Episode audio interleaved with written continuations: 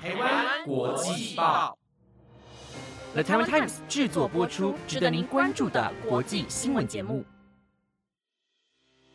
欢迎收听台湾国际报，我是婷婷，马上带您关注今天六月二号的国际新闻重点。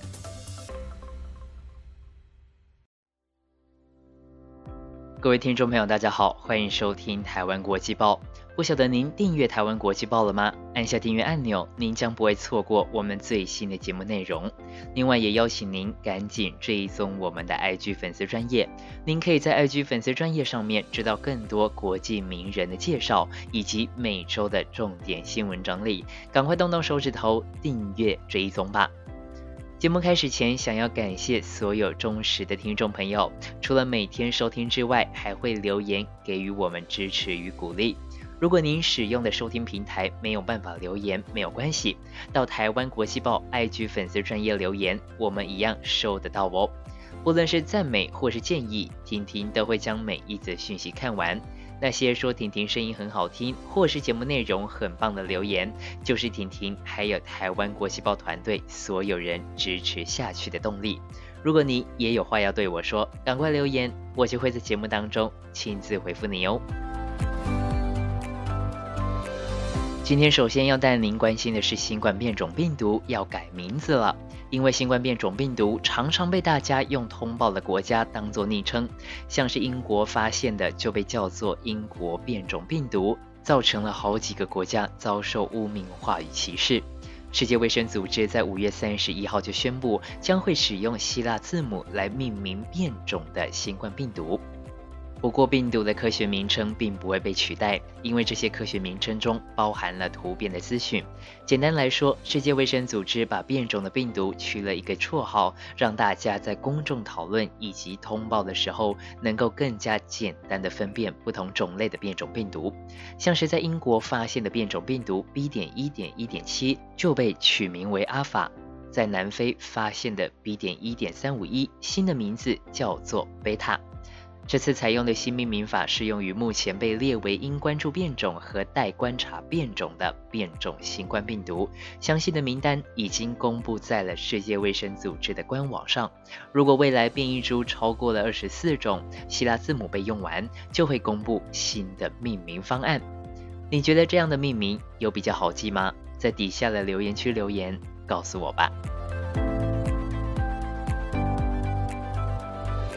除了新冠疫情，在中国竟然传出了 H10N3 禽流感传人的病例。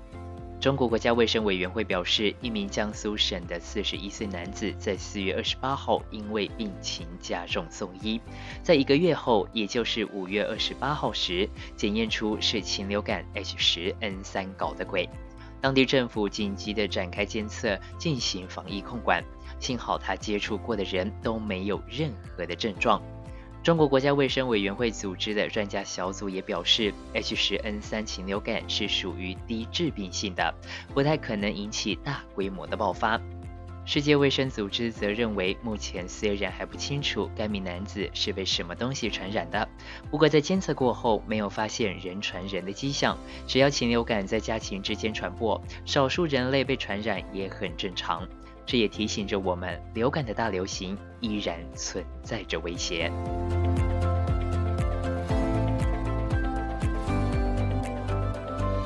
核融合是一项在未来有机会影响全世界的技术。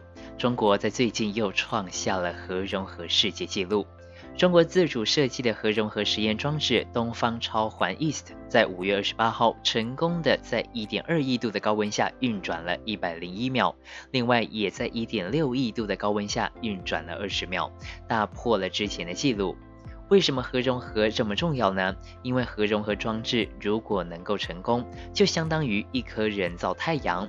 与核电厂不同的地方是，核电厂所使用的是核分裂技术，虽然能够提供庞大且稳定的电力，但带来的污染、放射性废弃物等等非常难以处理。反观核融合的技术是将氘原子和氚原子放在高温高压的状态下，引发聚合反应，产生中子、氦和大量的能量，而这些能量就是我们所能够利用的能源。其中需要的燃料氘原子可以从海水中获取，氚原子可以从中子撞击里来获得。没有碳排放的问题，放射性的污染也比较少，能够有效的减少碳排放量。厦门大学中国能源经济研究中心主任林伯强表示，核融合是可靠与干净的能源。如果这项技术能够成功，可以为世界带来庞大的经济效益。不过目前仍然属于实验阶段，至少还需要三十年才能够走出实验室。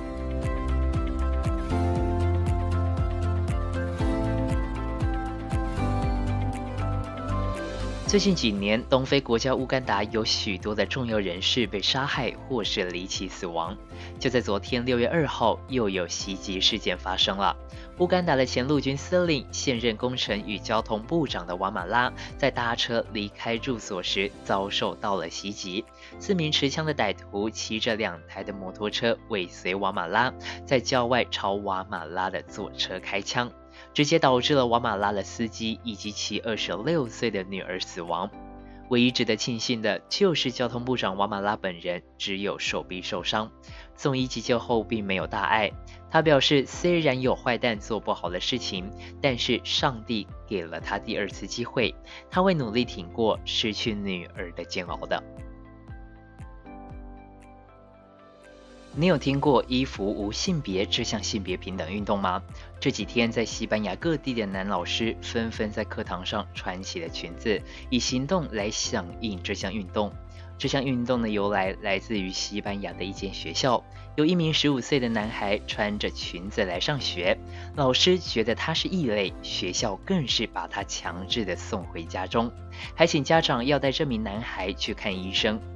三十六岁的男老师韦拉斯开兹和三十七岁的男老师奥尔特加，在知道了这件事情后，就在上课时穿起了裙装，并且分享到社群平台上，创立了 “Clothes Have No Gender” 的标签，因此才有最近西班牙各地的老师纷纷的响应。学生的家长们在看到了老师的照片后，也是纷纷的按赞留言表示认同。很庆幸，我们生活在一个性别平等、受到重视的时代。每个人都是独一无二的，让我们都多一点温柔，不要让异样的眼光有机会伤害到你身旁的人。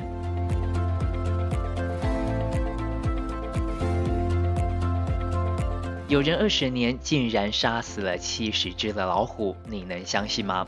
孟加拉一名自称杀了七十只老虎的男子塔鲁克德，在二十年前就被通缉了。虽然被禁止进入森林，但他还是会偷偷的溜进去，并且猎捕孟加拉的野生动物。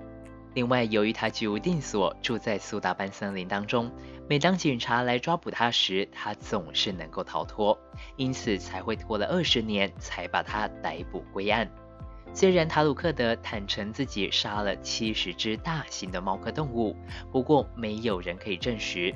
森林官员阿贝丁表示，塔鲁克德被正式指控狩猎了三只老虎，还有五只鹿，以及涉入多起的犯罪活动。